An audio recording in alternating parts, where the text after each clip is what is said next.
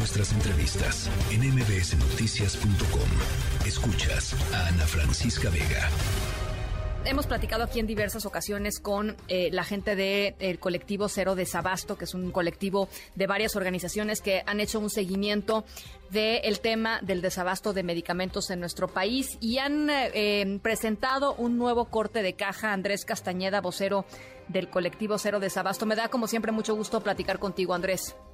Hola Ana Francisca, ¿cómo estás? Buenas tardes a todos.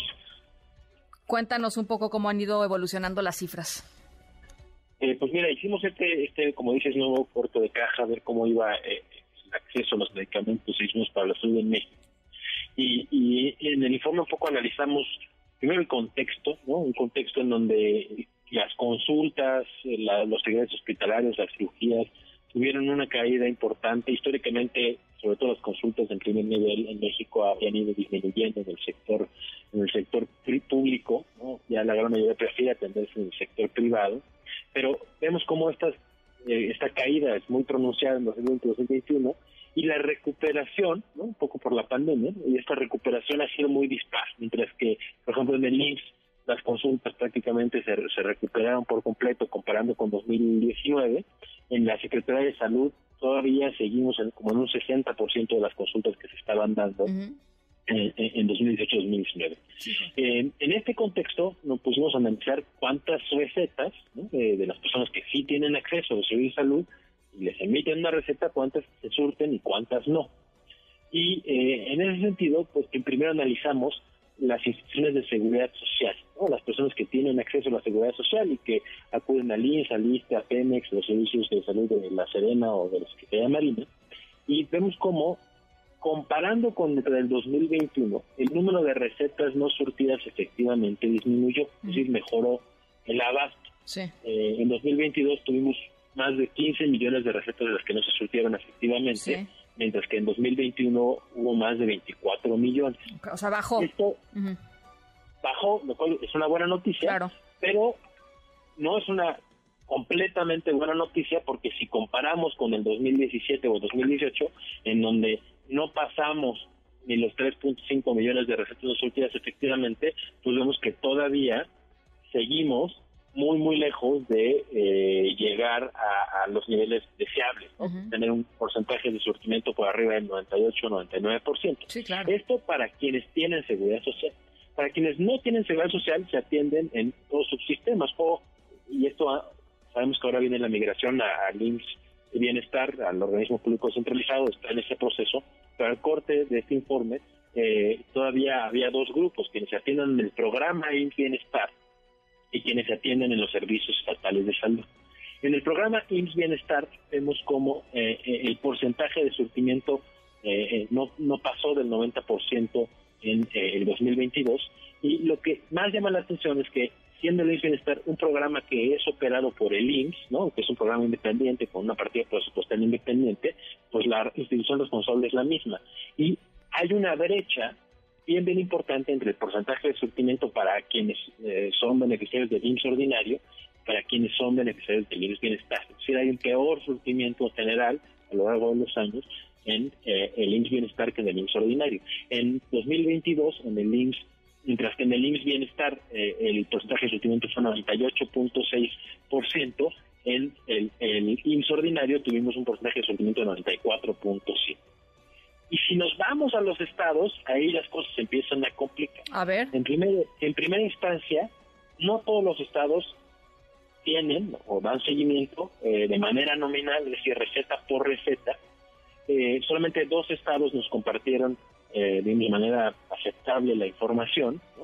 Em, y de estos 12 estados, eh, el estado de Chihuahua y Aguascalientes son los que para el 2022 salieron con los peores niveles de surtimiento, Chihuahua con un 30.9% y Aguascalientes con un 33.2%. Esto quiere decir que en estos estados, para el 2022, quienes se atienden en, estos servicios, siete de cada diez recetas no fueron surtidas efectivamente. Híjole es, muchísimo. muchísimo, muchísimo. Y otros estados pues no se quedan tan atrás. Querétaro trae 61%, Puebla 60%, Baja California eh, en los eh, servicios de primer nivel un 52%. Y así nos vamos hasta la Ciudad de México, que tampoco es un nivel aceptable, que tiene un 81.1% de surtimiento completo de, los medicamentos. Es decir, eh, hay en los estados que sí nos comparten información, así están los indicadores, y para los que no, suelen dar seguimiento a este indicador a través de un sistema, sistema de calidad de la Secretaría de Salud que se llama INDICAS. Y ahí eh, la meta es estar por arriba del 95%. Mm. Pues históricamente no hemos pasado prácticamente del 80% en, los, en las unidades de primer nivel, ni de la Secretaría de Salud, ni, eh, ni urbanas ni rurales. Y estas, estos, estos indicadores eh, rondan entre el 72 74% eh, para el 2022, pero ya que nos metemos al nivel de los estados hay grandes también disparidades.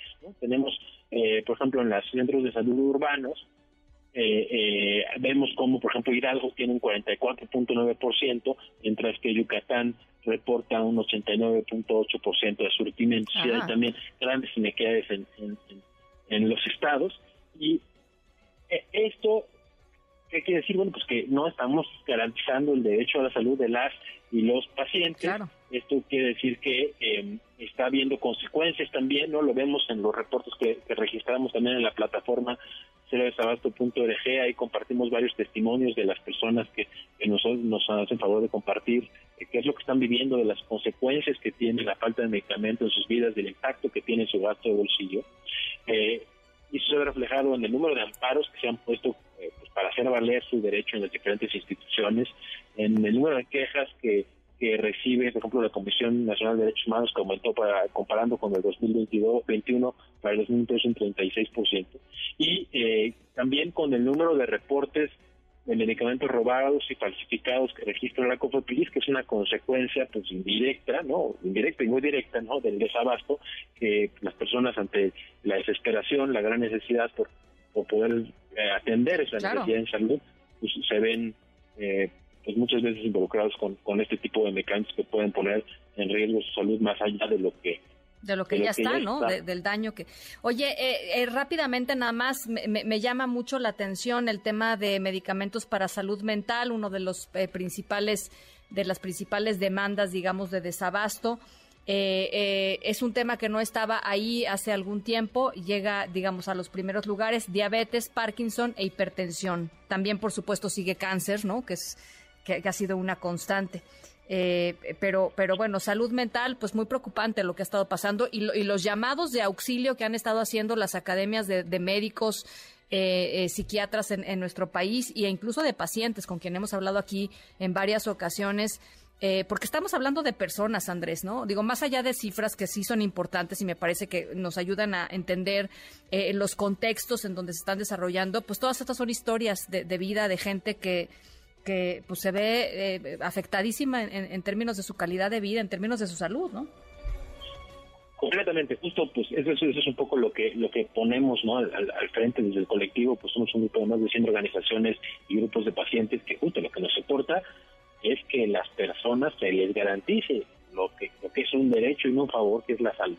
¿no? Este, y, y pues uno de los pasos importantes es que haya medicamentos eh, eh, eh, insumos, ¿no? Eh, específicamente como, como es salud mental, en 2022 nuestra plataforma fue el grupo de patologías más reportadas, pero ahora en 2023, ¿no? este, este informe un poco hace este corte caja para 2022, pero lo que llevamos de 2023, si había un problema ya grave en 2022 en este sentido, para 2023 este, este, este problema se multiplica por cinco, ¿no? y, y seguimos, ¿no? Muchos pacientes siguen eh, eh, eh, pues en la lucha constante por poder conseguir sus medicamentos. hay, un, hay un colectivo también que hemos estado acompañado en Medicamentos para Mentes Libres, que es un grupo de, pacientes que viven con este tipo de enfermedades y que se han organizado para exigir tanto a la empresa responsable como a la COFEPRI de la Secretaría de Salud, que hagan lo que tengan que hacer para garantizar ese derecho. Y, lo cierto es que no, no se ha hecho lo suficiente. claro. Bueno, pues ahí está, Andrés. Eh, por supuesto, si tienen ustedes interés en conocer eh, este, este nuevo reporte, arroba cero desabasto, y ahí también pueden eh, entrar a la plataforma de cero desabasto y hacer sus propios reportes si es que ustedes están siendo víctimas del propio desabasto de algún medicamento que, requieran. Te mando un abrazo, como siempre, Andrés. Gracias.